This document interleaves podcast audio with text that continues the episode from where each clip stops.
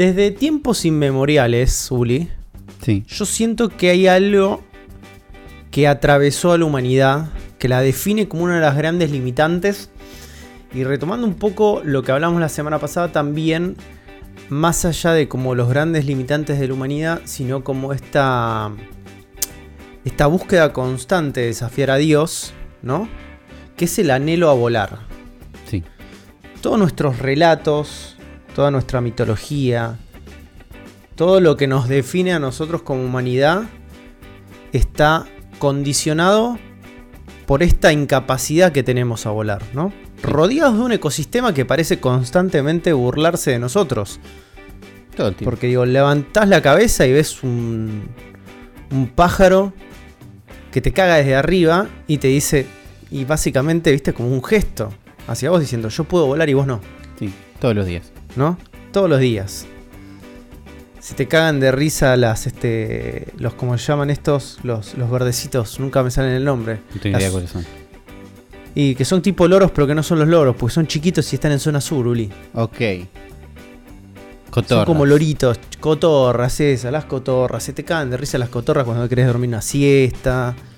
¿No?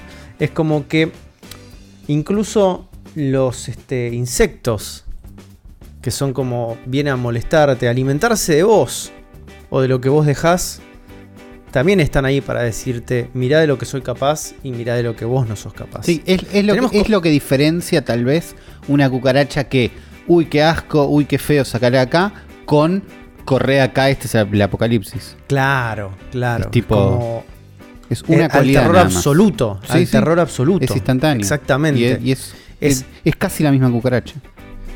Es casi la misma cucaracha, pero esa capacidad de volar, la, la no, mirá, literalmente le eleva en un escalón por encima de evolución hacia vos, ¿no?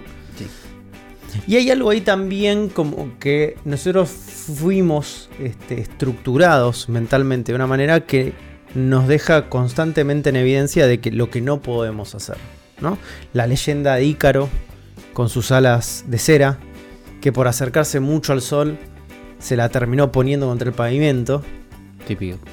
Y eso básicamente es como decir, mirá, flaco, digo, todo bien. Metáfora del conocimiento y... to- no, ¿qué metáfora sobre el conocimiento y de la inquietud humana? No, es no volés. No volé. Claramente no volés. no volé. No, Andá vayamos a la literalidad. Es como dice, es como lo que está tratando de decir. Es como, y bueno, dédalo. Tu hijo era medio pelotudo. Y después le hicieron un videojuego también porque era medio Bueno, pelotudo. bueno. Pero no es, no es porque simplemente funciona como una alegoría, así otra cosa. No, no, no, no, no. No volés. Es, es No fácil, volés.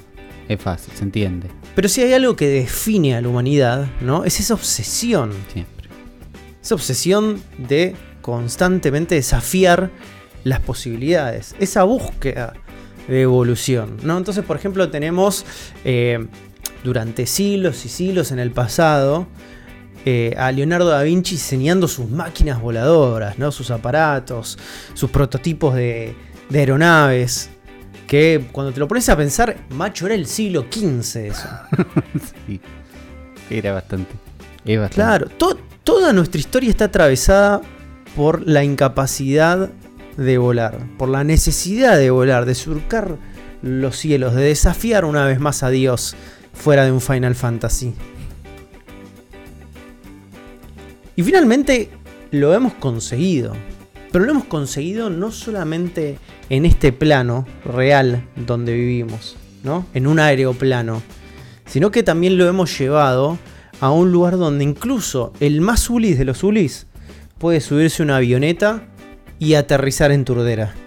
Exactamente. Porque entre nosotros tenemos de vuelta, porque lo voy a decir de vuelta, Es de porque vuelta. esto no es nuevo, Esto no es nuevo. ¿no? Nuestra experiencia con Microsoft Flight Simulator, particularmente la tuya, Uli. Sí.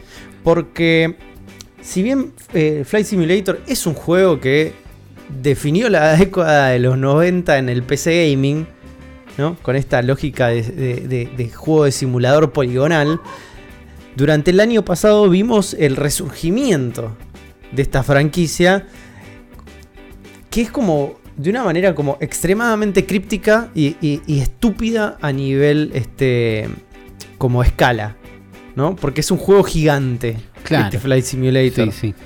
De golpe teníamos un juego que era, para que se una idea del tamaño, es como un octavo de un mundo de Minecraft, bastante, que es un montón.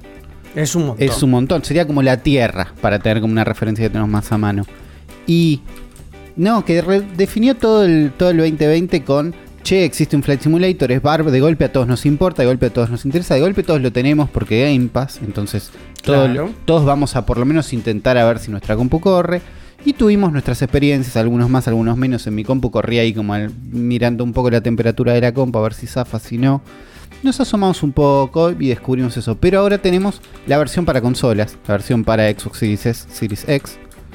Y me volví a asomar, ¿no? Porque en la compu eventualmente necesité esos 100 GB yo. Llegó el momento donde dije, y no tengo más, no tengo más espacio, acá tengo 100 GB en oferta, me los voy a quedar. Y lo desinstalé. Y, y volví a entrar desde lo que es la. Desde lo que es la Xbox. En un mundo muy distinto. Que es estoy sentado en el sillón. En una tele más grande. Pero más lejos. Con solo un control. No con un teclado con un montón de teclas. No con un mouse para apuntar perfectamente. Que aparte es un juego que cuando yo, lo instalé en mi PC, Sí. dije, este es un juego que sin mouse y teclado no lo puedo jugar. Bueno, yo, yo jugaba con Gamepad en, en la compu, pero tenía el mouse y el teclado al lado todo el tiempo y era imposible no, no hacer alguna de las cosas que me pedía. En la Xbox primero tuve la experiencia fea de que no andaba del todo los controles y era porque tenía la partida que recordaba que yo lo jugaba a medias en la compu, entonces me puso la configuración a medias en la Xbox y en la Xbox como solo tenía el control no podía acceder a los menús, tuve que enchufar un mouse a la Xbox y jugar con mouse un ratito para por lo menos ir a las opciones y elegir default. Entonces tuve esa pequeña experiencia medio fea que por un lado abre la puerta a podés enchufar un mouse y teclado en tu Xbox y jugarlo como lo jugabas antes o la experiencia que estuvo teniendo Rippy de enchufas un fly stick gigante no sé qué y jugás como debe ser. Pero una vez que reseté todo dije, bueno, hace mucho no juego esto, ¿no? Más allá de los vuelos básicos de planeé un poquito por acá, no sé qué, mi, mi peregrinaje clásico a Turdera, pero digo, te- tengo que aprender de vuelta. Eh, porque los controles, digo, ¿cómo adaptan todo esto a un, a un gamepad y nada más? Vam- vamos al tutorial, que me acuerdo que estaba un poco bueno. Y ahí me encuentro con lo que quiero nominar a... A ver, top 3 tutoriales de todos los tiempos. Puede ser top 5, sin duda. Porque si bien tenemos, y yo también vi el video de los tutoriales invisibles y los juegos que en realidad te enseñan sin mostrarte y que claro, no sé qué. Sin, sin, sin darte una clase. Bueno, ese mundo existe y todo bien y podemos todos anhelar a eso en algún momento. Pero la verdad es que los tutoriales existen y están entre nosotros. ¿no? Existe una pantalla de diálogo que te deja aceptar y hay cosas en algunos juegos que alguien te tiene que explicar. ¿No? Y no siempre puedes meterlo en la historia donde viene justo el primo del protagonista y te dice, no, ¿cómo se usa este reloj? Y te explica. No siempre se puede hacer una vueltita así. Y en el un reloj juego... legendario. Clásico reloj Claro, ¿cómo prendo el reloj legendario? Deja que yo te explico, dice tu tío, y, y Claro. pantalla de tutorial. No, no pasa eso. Y sobre todo en un juego que es un Flight Simulator, donde es un simulator.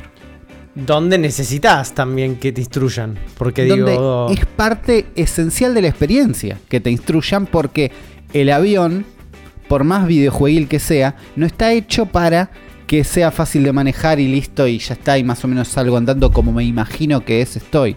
No, es un avión que si le erras va a chocar, si le vas va a expl- Claro. Si doblaste fuerte, se va a romper. Yo creo que pasó algo, Uli, que es importante también recalcar, es que durante los últimos 10 años, ¿no?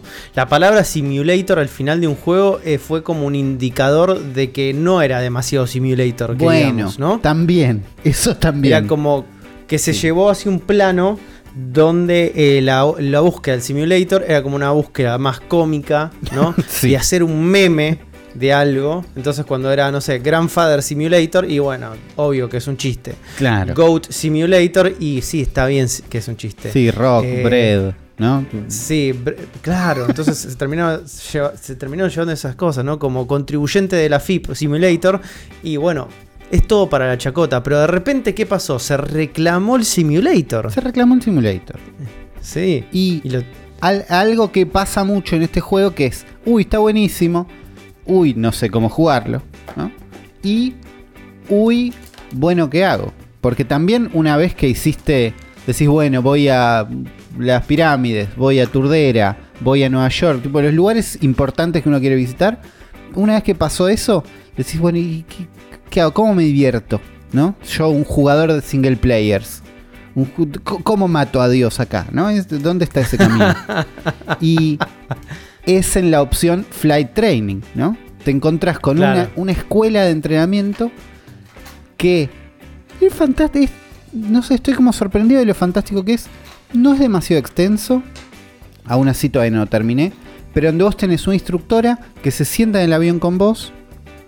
Y desde un lugar muy in-game, pero sin perderla, sin irte a esto es el reloj legendario, no sé qué, sino que te dicen, ponele, la- una de las primeras lecciones es mirá la cabina, mirá para Claro. todos lados y nada y te explica qué son algunas cosas. Y vos tenés que seguirlo con la mirada y nada más.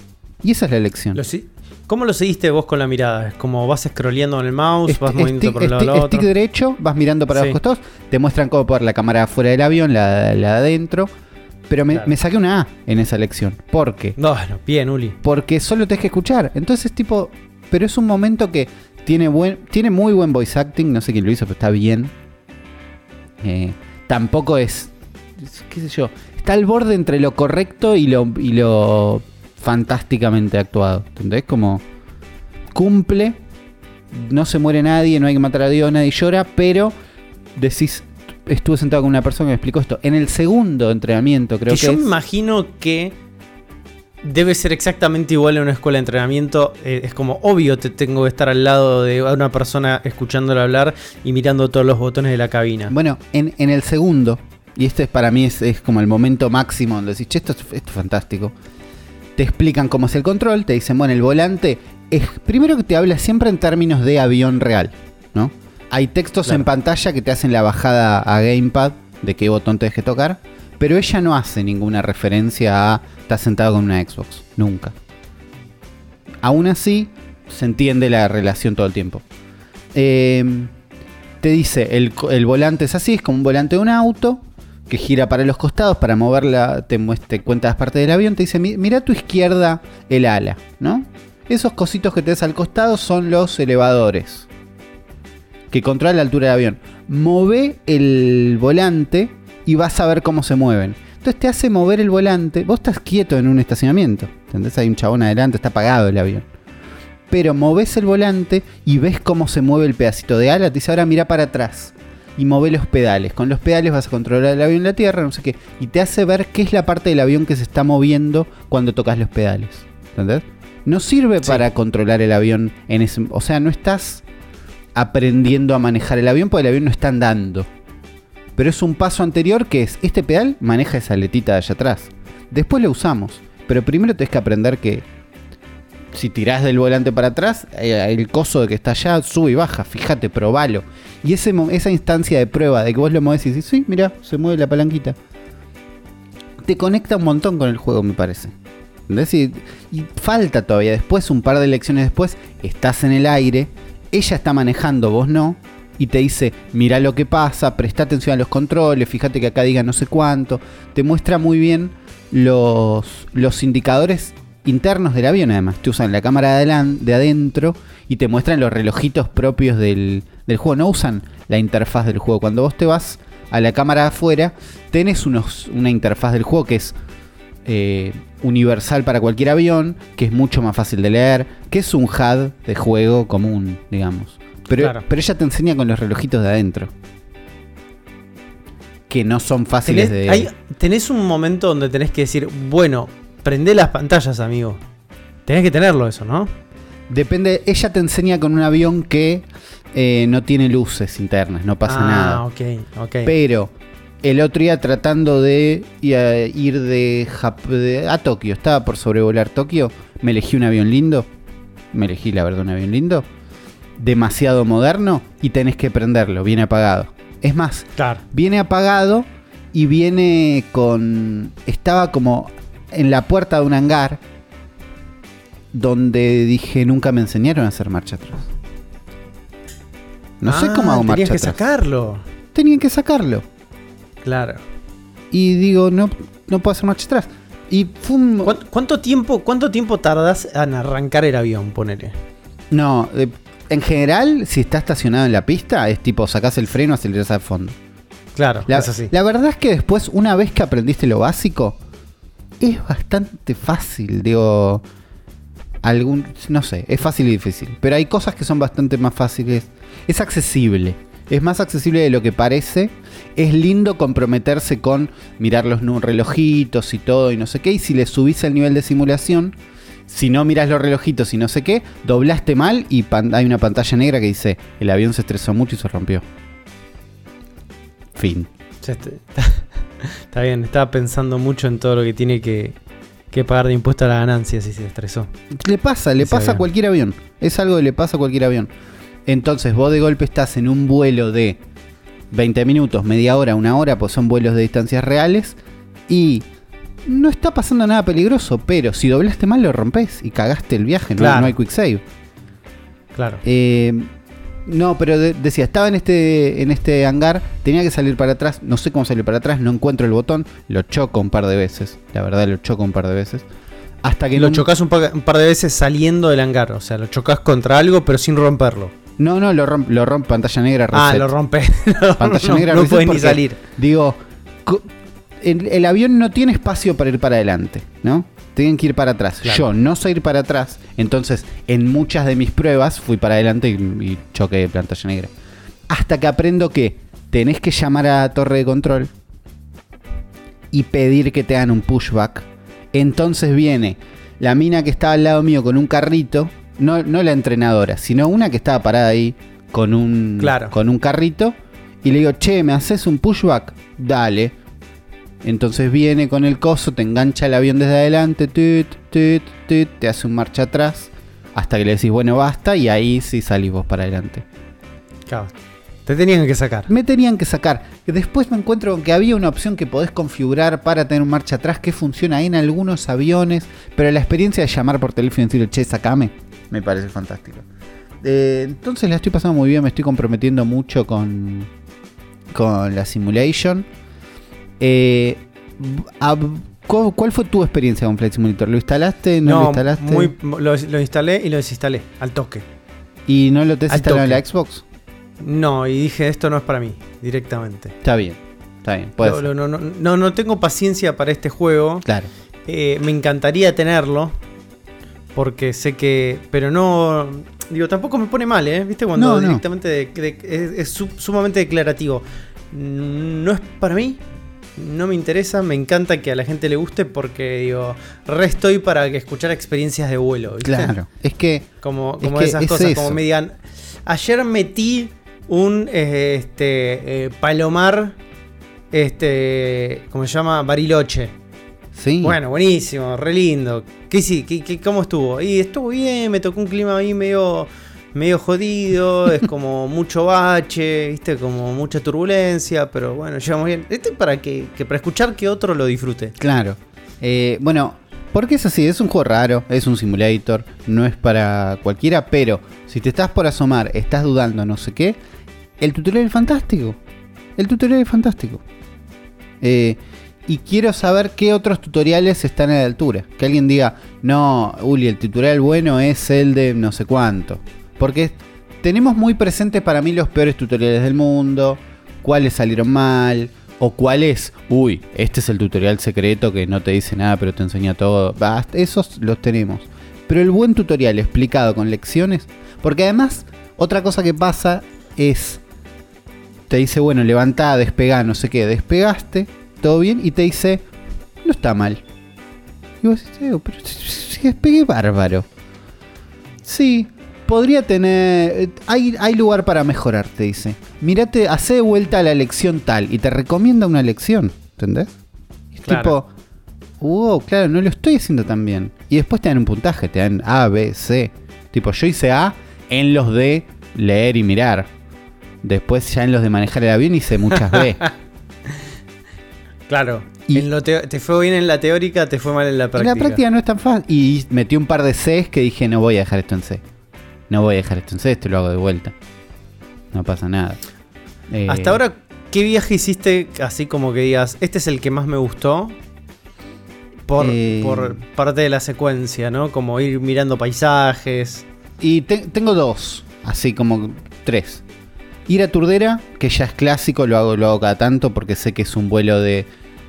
De ¿Cómo se llama? De Aeroparque a Turdera son 4 o 5 minutos. Claro. ¿Qué? ¿Dónde aterrizas cuando aterrizas en Turdera? No, sobrevuelo, sobrevuelo, sobrevuelo. Ah, ¿y volvés a Aeroparque? No, no, en un montochoco o lo saco. en un montochoco lo saco. No muchos de mis vuelos terminan con aterrizar. Esa es un- una realidad. Claro, también. bueno, está bien. Eh, el No, no- no es- lo importante no es el destino. No es el destino, no, no es el viaje. Y así como lo importante es el viaje, una recomendación que leí en Polygon y que para mí es sumamente importante. Si vos decís, ponele, quiero ir a Mar de Ajó, porque amo Mar de Ajó, o amo, qué sé yo, San Bernardo, ¿entendés? Como, quiero ver San Bernardo en Flight Simulator. Bueno, elegís un aeropuerto que está cerca y vas. No, no, apareces mágicamente en el aire, porque se muere la mitad de la experiencia si apareces automáticamente en el aire. Ten- Claro. Tenés que llegar y ubicar desde el cielo el lugar. Es, es otra experiencia. Por eso, salgo de Aeroparque, voy siguiendo ahí de 9 de julio, Irigoyen, no sé qué, ubico las vías, Lanús. En un momento llegas a la Turdera. Ese es un viaje clásico de siempre, pero no, los otros dos viajes que me gustaron fueron eh, toda la costa atlántica, ¿no? Ese sí aterricé en, aterricé en Gessel, si no me equivoco. Hermoso estar llegando a Gessel. Primero reconocer desde arriba Gessel, es lindo. Esa es la 3, ¿viste? Como se puede, se puede. Y después llamar a un aeropuerto cercano y decir, che, quiero aterrizar acá. Bueno, te dan la- las coordenadas de dónde queda. Entonces vos alineas el avión, vas, no sé qué, aterrizás. Ese es muy bueno. Y, y otro que hice eh, en Buenos Aires, Córdoba. Que ese es el vuelo más largo que hice. Porque Buenos Aires, Córdoba en avión, que es 40 minutos. ¿Entendés? Sí, una, ponele, sí. Es una cosa así. Entonces, es un vuelo largo. Donde Claro. la mayor parte del tiempo está yendo derecho, sí. ¿Está pasando algo súper emocionante? Más o menos no. Pero tenés que mantener el avión ahí. Claro. En el medio WhatsApp, en el medio te vas distrayendo, no pasa nada. Pero llegar y cuando llegué me di cuenta que había ido a las chapas todo el tiempo y no estaba haciendo la parte de medir el combustible. Entonces cuando llegué me queda nafta para un intento de aterrizaje. Tipo, una vueltita al aeropuerto y vas. No es, uy, venimos muy rápido, intenta, vamos de vuelta. No hay, no. Y no aterricé bien. No, No, no aterricé- bien. No aterricé bien. Entonces, Ahora, eso es una constante. eh, ahora, entonces la, la variable nafta, digo, ahí como medio que la perdiste y todo, y te dio solamente una oportunidad para, claro. para poder aterrizar, ¿no? Queda, queda claro eso. El factor determinante de eso es que vos, te- cuando programás el vuelo, tenés que tener en cuenta también la idea de cuánto tiempo, cuánto, a qué velocidad tenés que ir.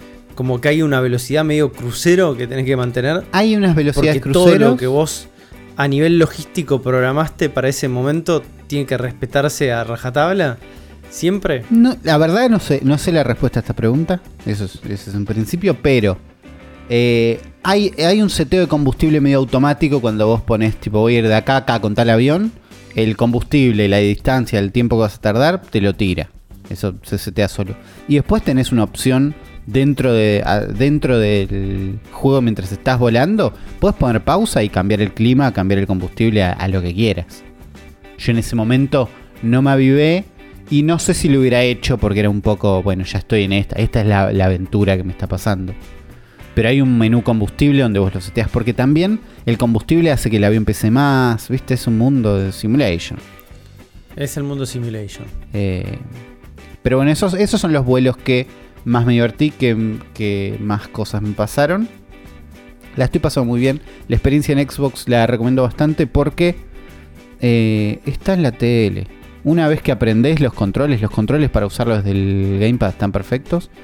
Y el tiempo, así como medimos la Switch en de ir de 0 a Zelda, ¿no? Es una consola Claro. fantástica donde vas de 0 a Zelda en 3 segundos.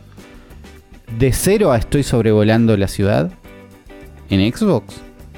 Y no lo medí, pero es bastante rápido. Si el juego está medio en quick resume, no sé qué. Claro.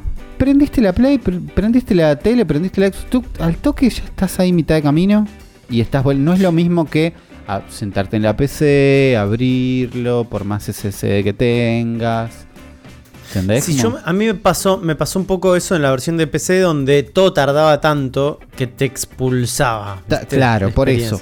Eh, eso se reduce un montón y si es para el mundo, tiene unos Discovery Flights, que son unos vuelos programados, con clima lindo, ya seteados, que vos decís Nueva York, las pirámides, Brasil, no sé qué, Cristo, Tuc.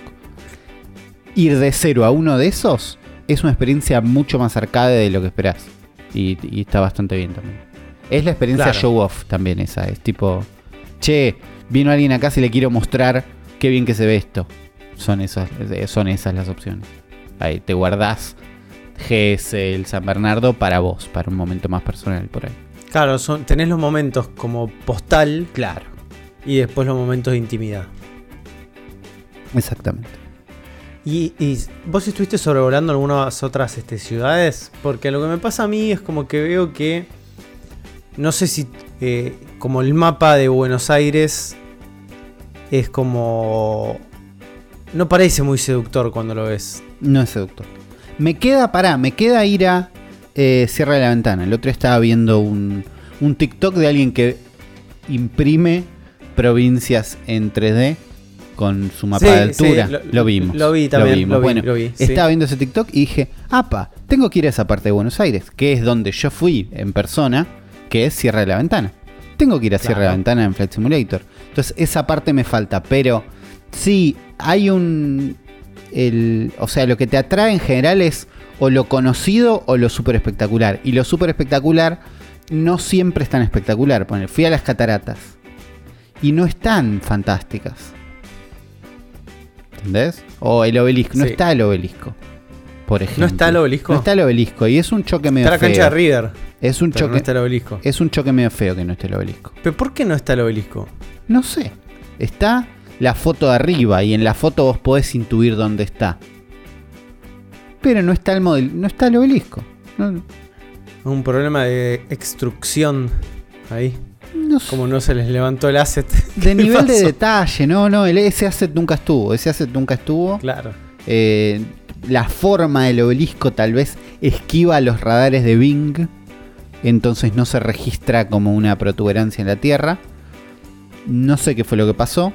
Pero, ¿entendés? Digo, de golpe flashás cuando ves eh, la estación de Lanús desde arriba. ¿Entendés? Lugares que conoces. Cuando ves que Irigoyen y el Roca se juntan y se alejan, son los momentos más emocionantes que las cataratas. Entonces, No, Ahí hay algo que está fallando entonces. y es una. Es, ¿Entendés? Tenés que buscar cosas que sean lindas desde arriba. No todo es lindo desde arriba. No, no, está muy bien. como, una buen- como una buena manera como de sintetizar. Y sí. Está muy bien. Pero bueno, creo que eso. A ver, yo no tengo ningún tipo de. No tengo ni interés de, de Flight Simulator. Me interesa más que vos me cuentes un día. Voy a seguir. Fui de, fui de Hong Kong a Tokio y la pasé muy bien.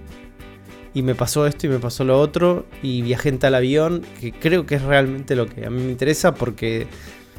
No sé, yo hasta viendo videos me, me aburro un poco de Flight Simulator. Pero cuando escucho a alguien hablar de Flight Simulator me parece más divertido escuchar a la Y- persona hablando que, sí, que por- mirar un por- video. porque es, es una experiencia bastante personal donde en video no garpa tanto. ¿Entendés? Porque es un video largo. Lo que tiene es unas distancias que no son de videojuegos, son de la vida real. Que es tipo 4 minutos, 5, 20.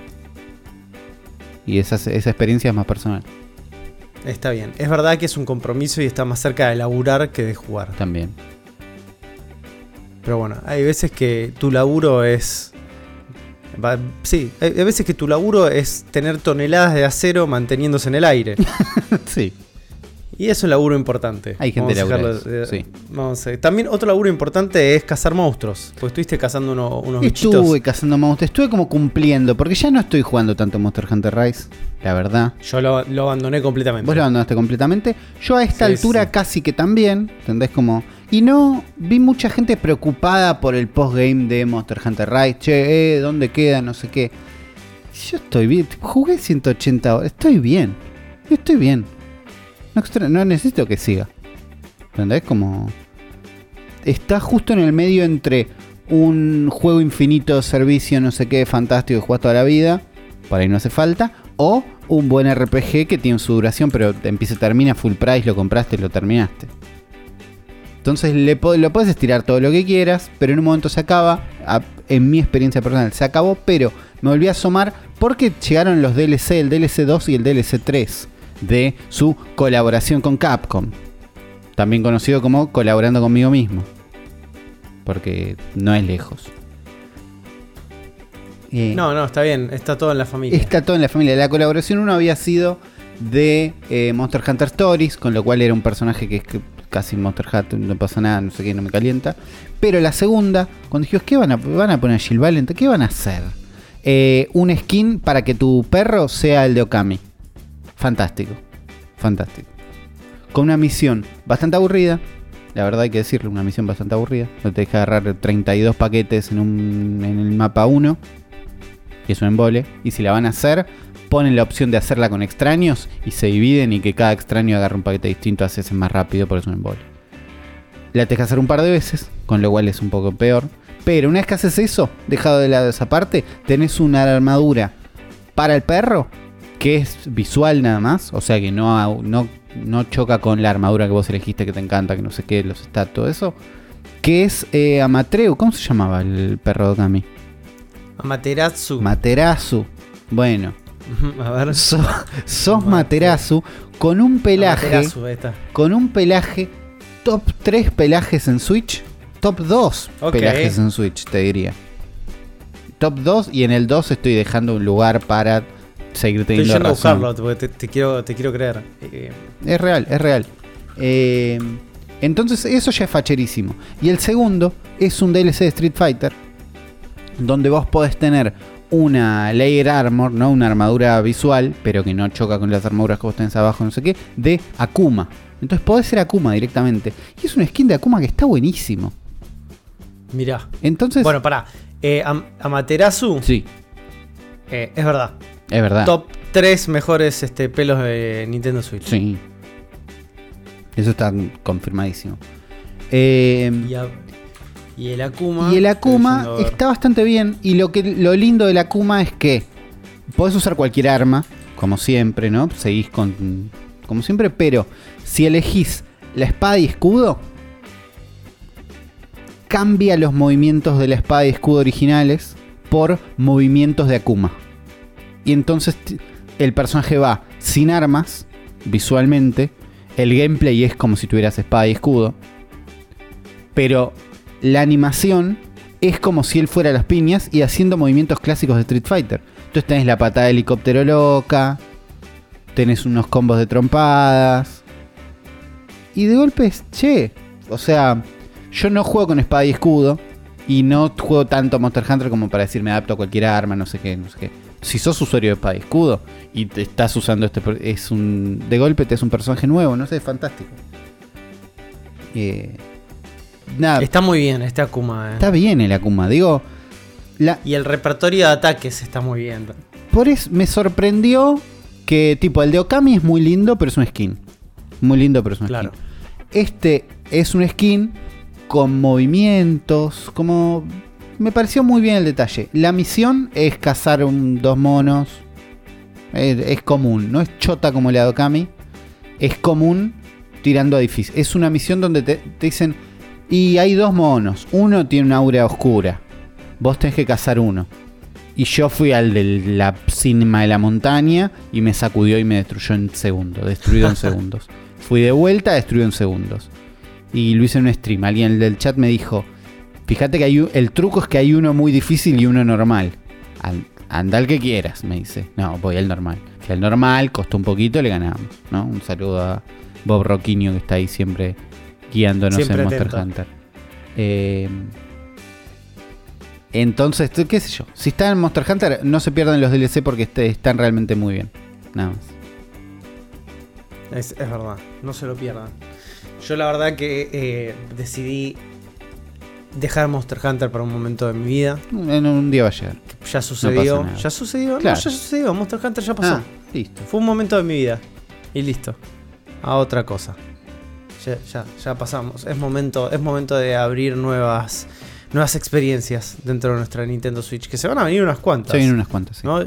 Se van a venir unas cuantas y nos vamos a enterar de esas cuantas que se vienen en este episodio de El cerebro de la bestia.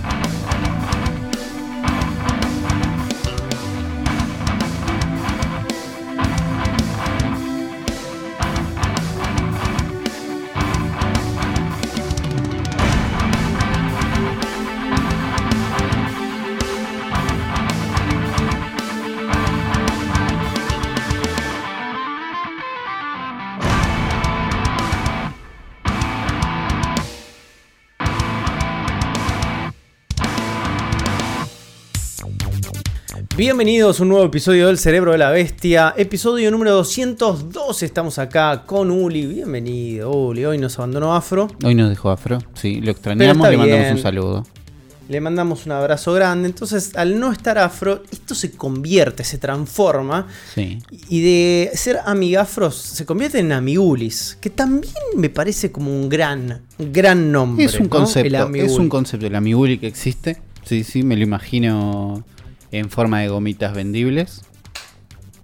Te Eh, comerías unas amigulis. Me comería unas amigulis. Sí, sí, sí. Me comería unas amigulis eso- si están en fecha. Vería bien la fecha de vencimiento de unas Ponele que amigulis. vos- Pero Ponele que es un sábado de la noche, ¿no? Estás Sí. arriba de tu Peugeot 206, sí. ¿no? Llegando y, y te das cuenta que tenés que cargar nafta y te bajás en una IPF, Sí. ¿no?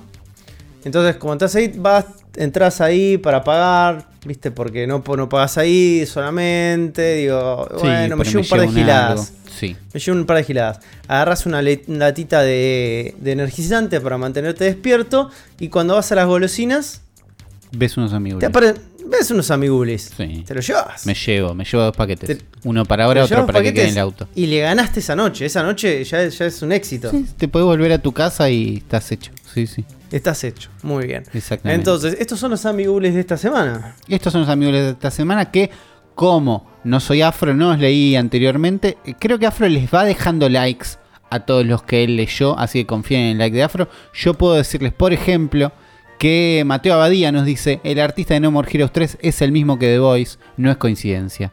Y Juan, Hylix 1 vale la pena, es RPG Maker pero ni se nota. No digas que es RPG Maker si ni se nota, porque queda mal. No sé qué es Hylix 1. Yo tampoco. Bueno, el mensaje es para vos. Eventualmente lo vas, vos tenelo presente y en un momento. Lo voy a tener, lo los a voy a tener entender. que googlear. Bueno, con H Y se lee. Después Dan Poffer nos dice: Buenas trío bestial. Primero, gran intro de Nardone. Segundo, Brasil. Y tercero, el pibito de pelo blanco y la emo en el juego de Nickelodeon son de la serie Loud House, la serie estrella del canal hoy en día. No sabía que existía. No me suena el nombre ni de lejos. Saludos, Dan Poffer.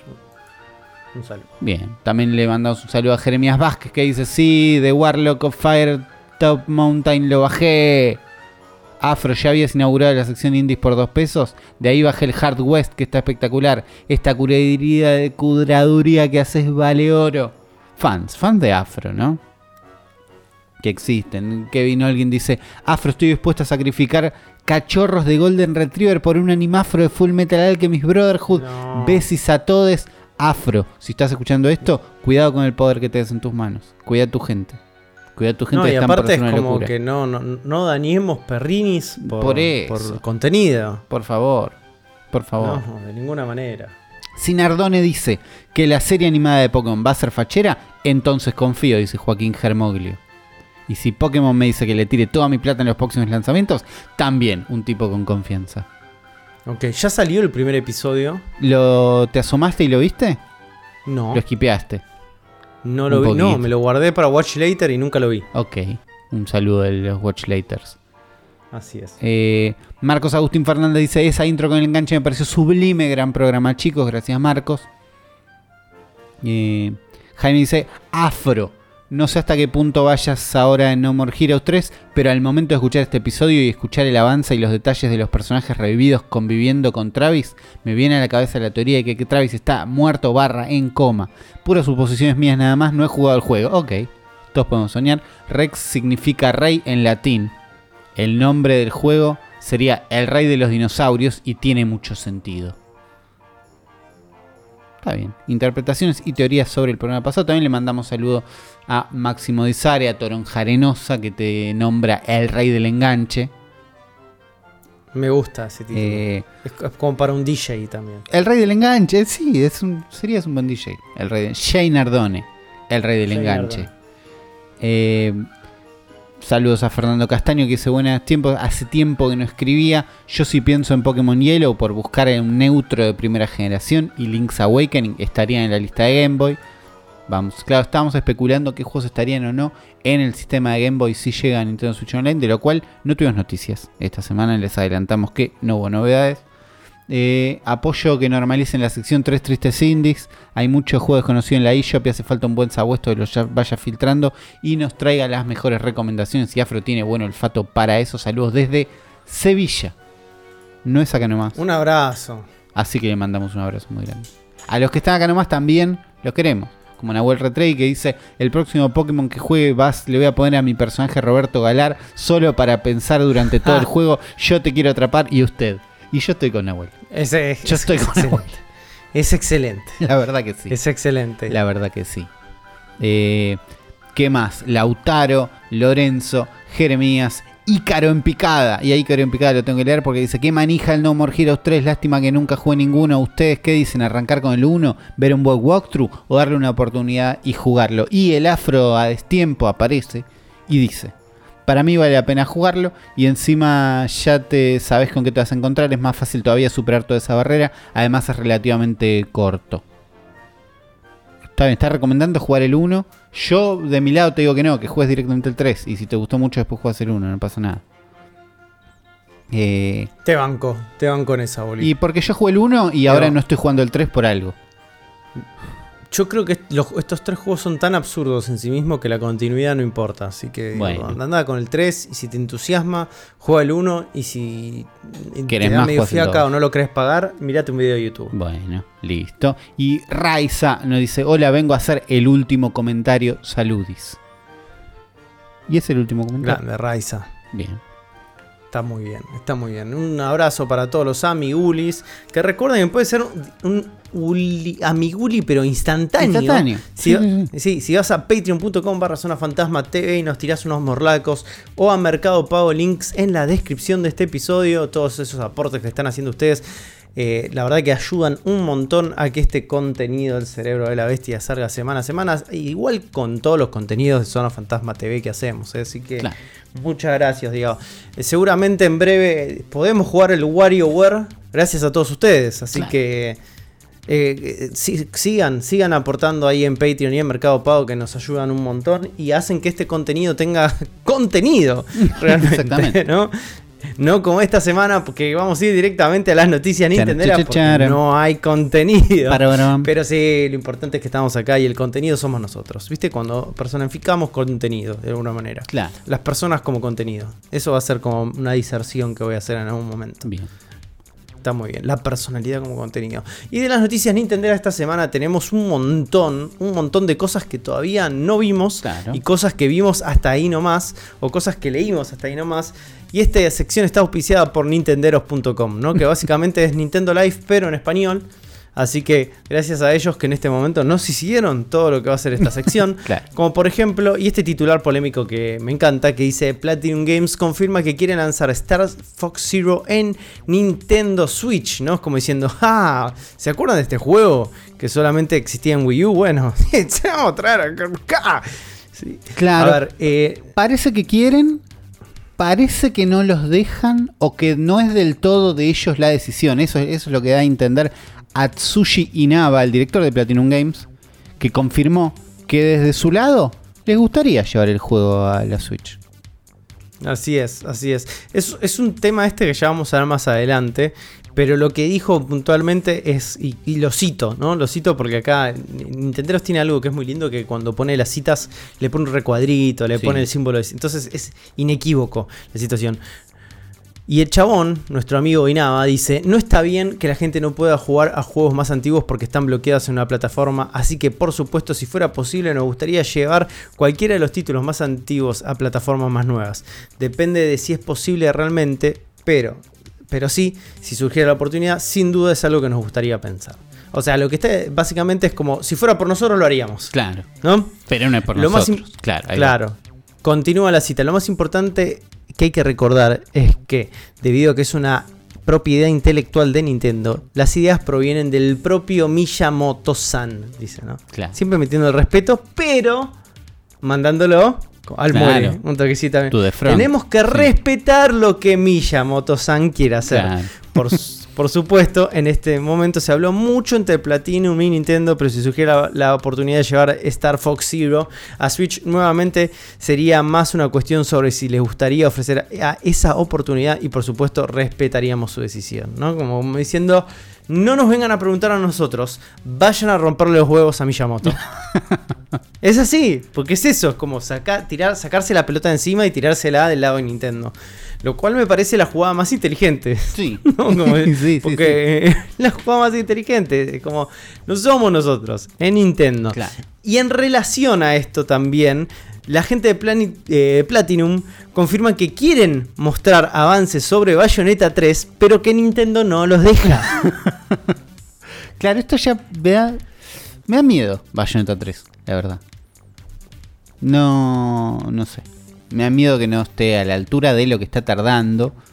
O del desarrollo normal. Por ahí no es que está tardando, sino que nos lo prometieron muy, muy temprano en su vida. Pero ahora Hideki Kamiya ha expresado su intención de mostrar novedades por parte de Platinum Games. ¿no? Y otra vez, Sí. en uno de estos textuales dijo, fue más bien una no confirmación para este año, pero sí tenemos un año por delante, entonces algo debería suceder, ¿verdad? Si recuerdas, la última vez dije que, aunque todos preguntaban por Bayonetta 3, tal vez deberías decirle a todos que se olvidaran del juego por un tiempo, ¿se acuerdan? Que dijo, y mejor se olviden un rato, que sonó feo.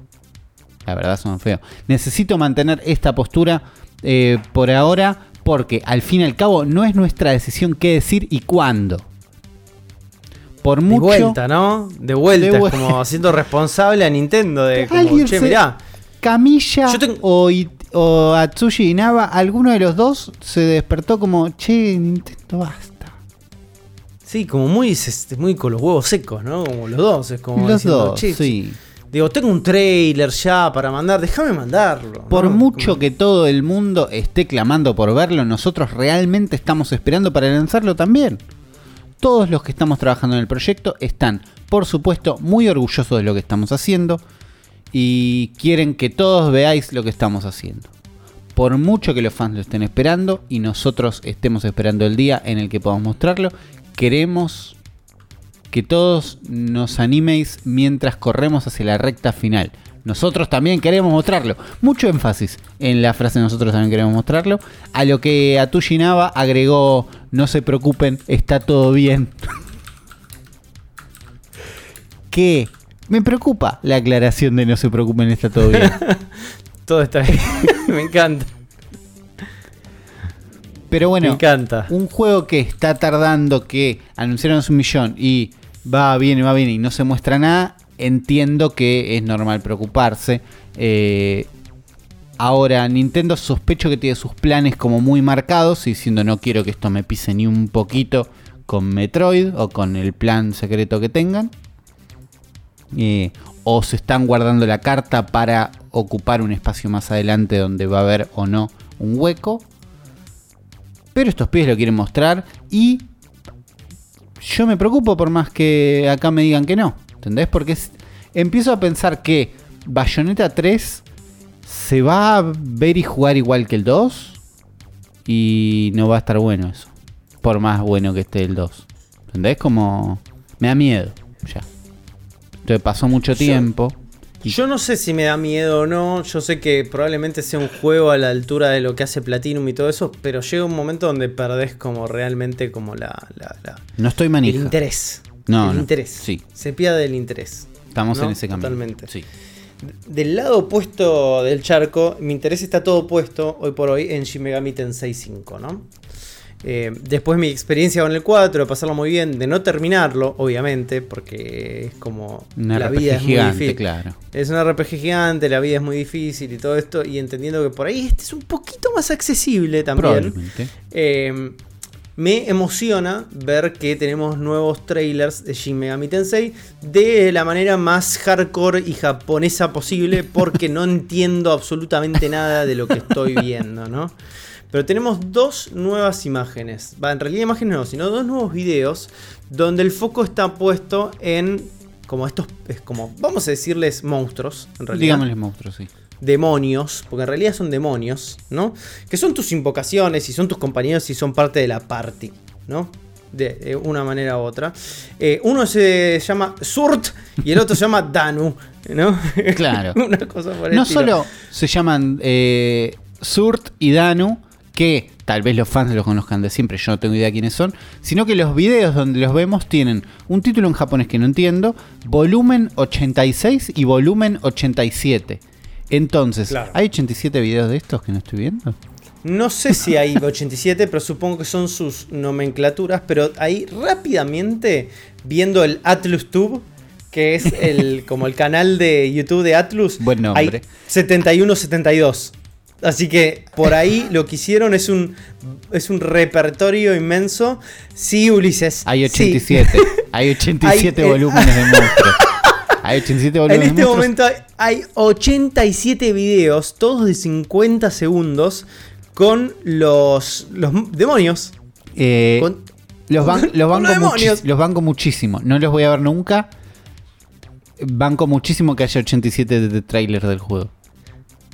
Hay 87 trailers donde son como spotlights de los demonios de Shin Megami Tensei. Eh, Ahí como está. ya saben, eh, eh, no, no lo sé, man. Es, es más grande que. Ya, ya esto, el hecho de subir 87 videos, te pone más o menos en, en- como en secuencia con cómo funciona la mente de la gente que está detrás de esto. No solamente de los que están detrás del desarrollo del juego, sino la gente que está detrás del marketing de esto. Están todos alineados Sí. con que esto es una gesta demencial. que Shin Megami Tensei 5 es la cosa más demencial que hay. Y esto lo demuestra. Y me copa. Me copa. Me copa, si, me hay copa. Algo, si hay algo que me copa, eh, es, puntualmente es que sea como esta locura. Que hayan decidido hacer esta locura. Porque está muy bien. Está muy está bien. muy bien. Y aparte lo que yo estoy viendo es que son, o sea, los, demo- los, los demonios clásicos. No, pues estoy viendo a Fortuna, que es como uno de mis este, demonios favoritos. Que básicamente es como una demonia que te- tiene una rueda en el medio del cuerpo. ¿Viste? Como, me parece Fortuna, fantástico sí. los diseños. Pero son los conocidos. O sea, no veo ninguno como nuevo o algo que me digas. Che, no lo conozco. Eh, sé que hay varios más todavía. Pero Claro. por ahí son 87 los de este juego. No, acabamos Pero- de ver el 86 y el 87 hace un día y hace 11 horas. 11 horas, sí. Pero. Ac- Ah, están, acá subiendo, dice, están subiendo uno por día. están subiendo Uy, uno por día. amo. Este, se espera que el número total de demonios sea de 214, así que esperemos 214 videos también. Los banco mucho y al mismo tiempo le mando un abrazo a toda la gente que está eh, preparando estos videos. No solamente lo está preparando, solamente el hecho del chabón que los tienen que subir. Del que le, Ya no, por eso un abrazo. estoy- le estoy dando un abrazo a toda la cadena de montaje de estos videos, incluso y en especial, si es que existe, al que está haciendo las adaptaciones a 916, si es que eso existe. Si es que, si es que existen. Si es que existe. Si es que existen. Que ese le está pasando. Ese, es- ese es el verdadero. Ese es el héroe. O el, Ese es el verdadero ese héroe. es el héroe. Ese es el verdadero héroe. Un abrazo grande para él. Pero dentro de todos estos es como desembarcos de trailer, también tenemos un nuevo trailer de Metroid Dread, donde se nos enseña nuevas funcionalidades, ¿no? Como por ejemplo la compatibilidad con los amigos. Claro, ¿qué es lo que hacen los amigos? Algo que creo que ya se sabía, o por lo menos Nintendo ya lo sabían nosotros. Exactamente no, pero podés conseguir un tanque de energía una sola vez. Podés recuperar cantidad aleatoria de vida una vez al día. Podés conseguir un tanque de misiles adicional solo una vez. Podés recuperar la cantidad aleatoria de municiones una vez al día. Eh, cosas. Ninguno desbloquea nada secreto súper polémico. Claro. No hay, no hay fast travel a través de un amigo. Ni fast travel ni modo difícil, que era lo que pasó en el último. Claro. Entonces eso nos deja tranquilos un poco. Eh, pero sí, vimos un nuevo trailer que además nos cuenta un poquito de la historia de los chozos. Otro Largo. trailer que yo esquivé y que estoy mirando ahora. Porque Trailer largo de 3 minutos, el que estamos el que estoy viendo en Sí. este momento. El trailer anterior ya me había subido esto. la vara muchísimo, ya estaba como, yo tenía ganas de jugar a este juego, ahora tengo muchas más. Y este yo estaba para, ya quiero jugar a este juego, no me hace falta un trailer más, lo estoy ojeando ahora, se ve muy bien este juego. Esto portátil va a ser hermoso. ¿Entendés? Poder jugar esto en la cama. Sí, está, está, está, está muy bien. El mapa está, muy lindo. No, Sí, yo creo que necesitaba este trailer, ¿eh? Yo sí lo necesitaba. Está bien. Necesitaba como más foco en el gameplay, un poco más de tiempo para poder ver cómo son los niveles, la profundidad de campo. La profundidad de campo de este juego, boludo. Es como que se- estamos viendo como nuevos escenarios, entonces empezás a ver como más detalles sobre un montón de cosas que para mí son el punto de venta de este tipo de juegos, ¿no? Yo lo que, Que no había construcción- visto en el otro trailer es el mapita, el mapita de arriba. Está muy Claro. bien. Está muy bien. Habiendo jugado un Fusion hace poco, ¿no? Eh, Eh, Uli, sí. ¿cómo- Cero. ¿estás convencido con esto? Sí, sí. Ah, cuesta el cero, ¿no? Cero Mission. Zero Mission hace poco. Ah, ok. Eh, que era además el primer Metroid que jugué, entonces era volver a algo. Y nada, me encantó. Re estoy para uno nuevo. La, la pasé muy bien. Eh, sí, re estoy, re estoy. Pero eh, Zero Mission lo jugué en un stream. En un stream, no, en 5. Y estoy para jugarlo yo solo, la verdad. Eh, Claro. porque- Está para jugarlo como que sea una experiencia como personal. Sí, sí. Y más este, Es una experiencia íntima. personal, Sí.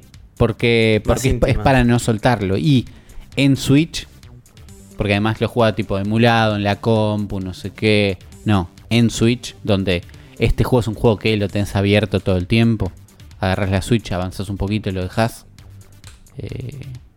no, además aparecen los trailers, las escenas al final más cinemáticas. ¿Entendés? Es un Metroid con cinemáticas.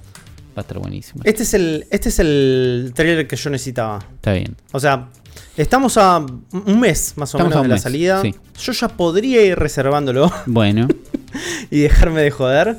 Eh, porque eh, lo quiero, lo quiero day one, esto, lo antes posible. Sí. Así que podría ir reservándolo y dejarme de joder. Eh, pasando a juegos que no van a ser day one y que mucho no, no me interesa, pero está dentro de nuestro li- listado y porque pinta bien dentro de todo, es el NBA 2K22. ¿no? Que va a salir para Nintendo Switch. No sé si usted- a vos te gusta mucho el básquet o no, Uli. más o Digo, a mí menos. me gusta, me gusta en su formato de NBA Jam, ¿no? Me gusta más el formato de NBA Jam, abandonado y destrozado por la gente de NBA Playgrounds. Pero, eh, no, puse esto porque lo que dicen es se ve lindo y me gusta ver cómo se ve un juego de deportes del año actual, o el año siguiente en realidad, eh, en Nintendo Switch. Es como es, Claro. es, un, es una categoría de juegos que son los que y te dejamos afuera, y se ve peor, o y la verdad que está muy bien, o che, es increíble lo que hicieron estos pibes. Y se ve bien, no sé, yo tengo el NBA 2K 2019, creo, uno que pagué en un momento 2 dólares. Hubo como una mega promo que este juego de 60 de golpe costaba 2 y me lo compré y jugué una vez. Entonces no me voy a estar comprando este. Pero es lindo ver cómo se ve y es lindo que siga saliendo. Porque también podía ser. No, el 2022 no sale en Switch y listo. Pero claramente Claro. le fue bien, está funcionando y. Y, y está. Nada, me- juegos que me gusta que existen pero no me voy a comprar. Es la categoría. Yo estoy buscando en este momento porque, digo, si hay el NBA Jam para Xbox 360 y PlayStation 3 está muy bueno. Ah, cuesta, cuesta jugado. 80 pesos en, en Series X. ¿Cuánto está? 80 pesos. ¿Está? Sí, ¿Está, está. está disponible? Está, te lo lo estoy buscando en este momento. Sí, sí, ya hice este caminito. No me lo compré porque me necesita que haya alguien del otro lado que me diga, dale, compralo. Bueno, eh, dale, compralo porque lo voy a ir a comprar ahora. 60 pesos con sin impuestos, ¿no? A, a 60 pesos tenés que sumarle Y lo que, que, es menos de quieras. 100. si, si sale 100 pesos, 120 pesos lo vale. Porque está muy bueno el NBA Jam de Xbox 360. Está muy bueno, sí, el On Fire Edition. Yo lo jugué tanto en Play 3 como en Wii y está muy bueno. 101 pesos, según mi cuenta aproximada, me dice. Vale cada uno de esos pesos argentinos. Bueno, eh, sí, me lo voy a recomprar esto. Yendo Sobre todo porque por- vale eh, 900 pesos menos que el NBA Playgrounds. Mira, no solamente, no solamente, Uri, es como te voy a como a forzar a vos a este momento, sino que voy a pasarlo en nuestro grupo de WhatsApp de esto, Dale. De, de, de gente dueña de Xboxes. Y vamos a hacerlo, a presionar para que lo hagan todos. Porque es necesario que lo tengamos todos. Es necesario, es necesario que lo tengamos todos. Sí, estoy viendo las imágenes, no me acordaba de este NBA eh, Jam on Fire Edition, que los personajes tienen fotos de caras. Exactamente. Y es una gran decisión. No, es la- una de las mejores decisiones que tomó la historia del básquet. Pongan esto en Continua- Switch. continuando Bueno, con buenas decisiones, ¿no? Sí. Algo que, que está cada vez mejor es el Nintendo All Star Brawl, esta especie de clon de Smash, de Super Smash Bros. Sí. pero con personajes de Nickelodeon. Que bueno, la semana pasada creo que hablamos un poco de esto porque justamente lo dijeron en los comentarios, pero cada vez hay más y más contenido y podemos ver gameplay ya. Claro, ahora se abrió hasta, hasta el momento duro. teníamos dos trailers, se había filtrado una tapa y, y pensábamos en el rooster y los miedos eran, che, en los dos trailers usaron la misma canción que no está tan buena, en los juegos de carreras no tenían voces, entonces, ¿qué va a pasar con esto? Van a, van a pagar por el voice acting, van a hacer algo, va a estar tan bueno como queremos que esté. Y ahora en lo que nos tiramos es una catarata de gameplay, ¿no? Porque tenemos gameplay ya de un par de peleas, como para ver, vos decís, che, ¿quién gana? ¿Bob Esponja o Leonardo de las Tortugas Ninja? Y bueno, hoy lo podés resolver. O por lo menos ver cómo lo resolvió la gente de IGN, porque creo que hay IGN son los que publicaron todos estos videos. No sé si es porque yo estoy- creo Ah, sí, sí, sí, sí, yo creo, yo creo que eh, bien como dijiste vos también hay como parte de la inquietud de esto es como hay una inquietud que es medio universal y que yo hasta el día de hoy me, me sigo haciendo, ¿no? Como eh, Patricio contra eh, Miguel Ángel de las Tortugas Ninja, ¿quién gana? ¿Quién es más fuerte? ¿No? Claro, y, y estoy para resolver eso, pero Sí. no sé si es una resolución que quiero tener en silencio. ¿Entendés? Como- Claro, bueno, es verdad, es verdad lo que, que decís, ¿no? Que es- parece un juego que no tiene voice acting. Parece muy silencioso, la música no está tan buena. Y los personajes cuando se pegan no dicen nada. Claro, que yo no sé si es muy grave, terrible y eh, es un juego muy silencioso o si le estamos prestando mucha atención a eso y no es para tanto. ¿Entendés? Como a esta altura de golpe digo, ¿me estoy enroscando mucho con que esto no tenga voces y esté en silencio? Y yo te voy a dar mi perspectiva de ese lugar. Es como que son personajes que tienen tanta personalidad y que viven en un ambiente donde sus voces son gran parte de la construcción de personaje, que al no estar hay una disonancia, hay como, viste, como un hueco, hay como un blanco ahí que para mí se pierde. ¿eh? Si esto no tiene voice acting, porque fíjate en Smash el voice acting es jeje, uh, ajá, viste como nada Sí, más. Pero son los No necesitas más que eso. Ajá, hey, correctos. correctos y necesarios. Son los que terminan de completar la sensación de que estás controlando ese personaje o que te estás eh, viste como te estás como brindando duelo contra ese personaje. Claro. Digo, es parte fundamental de la experiencia. Si eso no está, no sé, ¿eh? Dudo. Eh, dudo de que esto Claro, funcione. eh, es. No Es- sé si lo es estamos algo- buscando a propósito o si es algo evidente, pero lo que sí puedo decir es que una vez que lo ves, no lo podés dejar de pensar. Sí, yo no puedo concebir un juego de las tortugas ninja donde no haya un kawabonga. ¿Entendés? Claro. Si Miguel Ángel en un momento le pega una trompada, una patada y no dice Cowabunga, dude. ¿Entendés? Es como, no, no me sirve. No me sirve este juego. Bueno, todavía no sabemos qué va a pasar. El gameplay igual se ve muy bien. En silencio se ve muy bien. Tipo, lo estoy El viendo juego se ve ahora. re lindo. Eh, se ve re lindo. Estoy viendo a Leonardo pegarle un espazo a Abril O'Neill en el aire y está bien. Está bastante bien. Eh, qué sé yo, Bob Esponja, Patricio. es- son peleas que pueden ser interesantes. El rooster es interesante. El gameplay parece serlo. El sonido no tanto. ¿Cuándo sale? Cuándo ¿No tiene fecha de lanzamiento esto? Vamos a ver rápidamente. Creo que sí, está como para este Dice año. Fall, Fall 2021. ¿Cuándo es el otoño de ellos? Es cuando nosotros primavera. Ok, entonces ahora. Ya sale. Sí, no falta nada. No sale. Sí. No falta nada. Y manteniendo un poco la tónica que venimos manejando de, de estas colaboraciones, ¿no? De esta gente que evidentemente hace cosas por amor al arte, como dice Afro, y no para llenarse de guita. Nunca. Tenemos acá el co-branding más innecesario y gigante de la historia del marketing, porque se unieron Pokémon y Oreo para sacar una edición limitada. De la manera más espectacular posible, ¿no? La verdad que sí. Porque eh, la promoción vino con un video eh, fantástico. Sí. Como obviamente hecho en CGI. Sí. Ahora yo lo, lo- lo vi con detenimiento y se nota que son unas Oreos de CGI. Y todo bien, Pero hay sí, como unas, unas Oreo. ¿no? Conoce las galletitas Oreo. ¿no? No, no hay que, no hay que explicarle a nadie No. cómo es una galletita Oreo. Si, yo, si vos sos un extraterrestre en este momento Sí. y te tengo que explicar lo que es una galletita Oreo, te digo, es un alfajorcito, ¿no? Imagínate un alfajorcito dos tapas, un relleno. El relleno es de una crema que no- nadie sabe de dónde viene.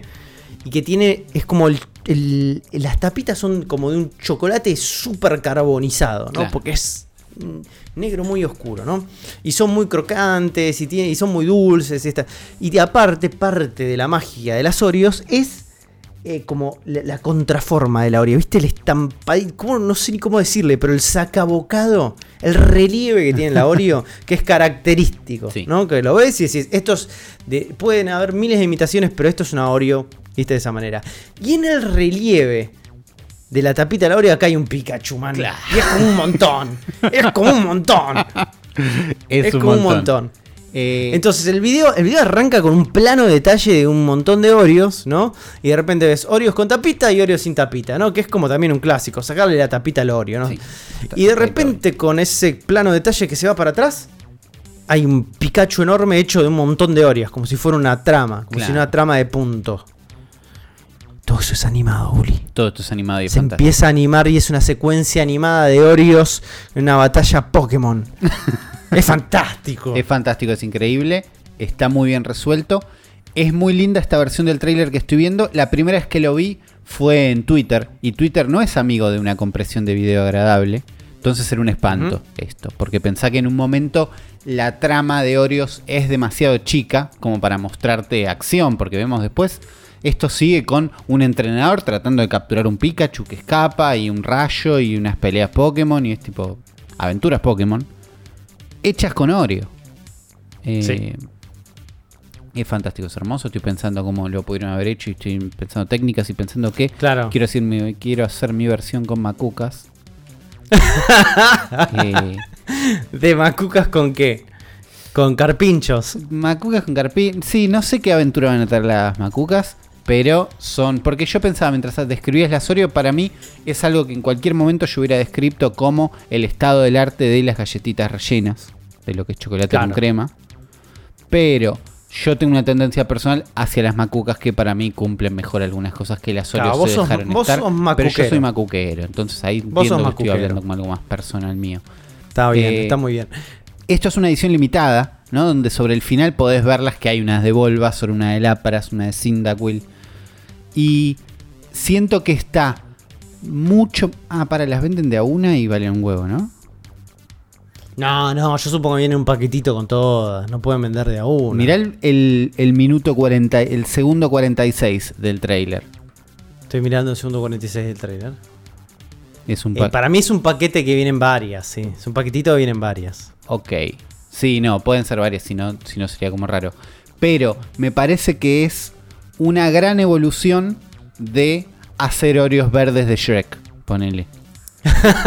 ¿Entendés? Como, De verdad. digo, hay una renovación dentro de Oreo. No, no. O hay una claro. curaduría del otro lado que dijeron, che, no hagamos una Oreo amarilla de Pikachu. Porque tenemos que explicar Claro. después que no está hecha de carne de Pikachu. Nos ponemos un problema, poner un dibujito lindo en la tapa y que tenga el mismo gusto de siempre. Y hacer las coleccionables, que es lo importante de Pokémon. Y ahí sale en esta edición limitada. Me- hay dos cosas que me preocupan de esto. Ok. ¿no? Primero y principal, ¿no? Sí. No hay Engars. No hay, No hay Gengars. No hay Gengars. No hay Gengars, entonces eso ya es una, preocupación. Segunda preocupación es, hay gente que no va a comer esto. Muchísima gente no va a comer esto. hay gente que no va a comer Oreo esto. mismo dice, según la gente de Nintendo Live, que también les mandamos un saludo y no nos olvidamos de ellos, Oreo mismo dice, algunas son más difíciles de conseguir que otras. Ya está. Eso solo. Listo. Hay- no, está bien, quieren romper todo. también romper hay todo. un link, también hay un link a la pre-order. Vamos a ver, ya estoy yendo, ya estoy yendo a, a ver cuánto sale no puede, un pre-order no puede de haber esto. una pre-order. No puede haber una pre-order. Es, eh, obvio que hay un pre-order. Estoy yendo a ver cuánto sale. En pre-order cookie, selecta size. Pues, eh, a ver. No, hay un solo, Hay un solo una sola tamaño. medida, hay un solo tamaño. 15 Lo podés onzas. comprar- 15 onzas. 15 onzas en A ver, gramos. estoy yendo a Walmart. Son 400 gramos, con lo cual es un paquete. Está- es un está- paquete, sí. Se resuelve esa, esa parte. Information. Oreo en Walmart. Acá me dice que está 3, 4 dólares. Ok. 4 dólares. Y lo puedes preordenar y te dejan comprar cantidad máxima 3. Es terrible. y delivery, ah, no, no me está Ah. diciendo cuánto, pero No, hay para. 6 dólares de delivery. Claro. Está- vienen que- 30 galletitas, según Está muy bien. esta investigation. Está muy bien. Esto puede llegar a, a romper a romper para siempre el mercado el mercado de las galletitas. Ningún niño va a mojar una de estas galletitas en leche. No, esto va a ser un daño irreparable al, al- al mercado de las galletitas. Sí, Eso sí. sí. Pero, eh, a ver, Oreo, no creo que esté preocupado por el mercado de las galletitas, ni, y ni, ni Oreo, Y po- ni Pokémon, Pokémon están menos. preocupados por hacerle un daño irreparable al planeta. planeta, sí, sí, estamos en escala planeta. Estamos en escala planeta, sí, sí, sí, totalmente. Eh, y hablando de cosas de escala impresionante, eh, tenemos entre nosotros una locura. Una gesta de un demente. Es claramente un demente o un genio, ¿viste? Porque los genios siempre están en esa fina línea Siempre. entre la locura, ¿no? Y como el momento en que pueden llegar a cambiar el- la historia del mundo para siempre. Porque tenemos un enfermo que está porteando el Castlevania Symphony of the Night para Mega Drive. Y nosotros seguimos sin tenerlo en Switch. ¿No? Es como. Va a Es así. existir una versión para Mega Drive, no para Switch. Eh, no sé. eh, es como que hay dos caminos y no sé por cuál ir. Uno es cómo y el otro es por qué. Eh, yo- eh, arranquemos, arranquemos por el cómo y después resolvemos el porqué, ok. ¿no? Sí. A ver, Symphony of the Night, Sí. ¿no? Eh, el juego que acuñó el término Metroidvania en Sí. realidad, ¿no? Sí. ¿Por qué? Porque básicamente era un, era un Castlevania que tomaba elementos del Metroid para este, renovar lo que era la franquicia, Sí, ¿no? Hasta ahí todo. Tenemos a un chabón llamado Pixie, un youtuber, que se va, está dedicando a pasar todo, absolutamente todos los assets del clásico de 32 bits de Sony a un esquema de 16 bits para que pueda correr una Sega Genesis o Mega Drive. ¿no? ¿Qué tiene Pixie en su historial? Pixie tiene un port de Game Gear, ¿no? Del Shinobi, llevándolo a Mega Drive. Es como hizo al revés en este caso, ¿no? Ahora está, hizo de ingeniería a futuro, ahora a ingeniería a pasado. ¿No? Pasó un juego de Game Gear de Shinobi a Mega Drive. Claro. Me imagino que va a ser más fácil. Sí, pero ahí aprendió Ahora está haciendo lo difícil. que skills invaluables en ese camino de cómo es la arquitectura de Mega Drive. Y lo que tiene este muchacho Pixie es como una especie de compulsión de retratar, ¿no? O documentar absolutamente todos sus pasos, porque lo que estamos viendo en este momento es cómo él explica todo su proceso, Claro. ¿no? Le gusta, le gusta tanto hacer el laburo como explicar por qué y cómo lo Ahí, hace. está, ahí lo estoy, ¿no? estoy- estoy viendo y es un laburo. in- Entonces tiene como una serie de retrodev game tutorials, así es como los denomina él, donde muestra no solamente cómo retrabaja a nivel como eh, estructural, sino también cómo retoca assets del juego para que funcionen y que sean parte de este, las limitaciones gráficas que tenía una Mega Drive en contraposición a lo que podía tener una Sony PlayStation 1. ¿no? Y vemos un trabajo eh, muy eh, eh, obsesivo, Sí. de alguna manera, que, que la verdad lo- el trabajo como de assets, inicialmente cuando lo ves no aparece tanto, No parece tanto. ¿no? No aparece tanto, pero cuando empezás a ver ya un- unos pequeños aproximaciones a cuándo es el gameplay, empezás a, a notar el downgrade de alguna manera.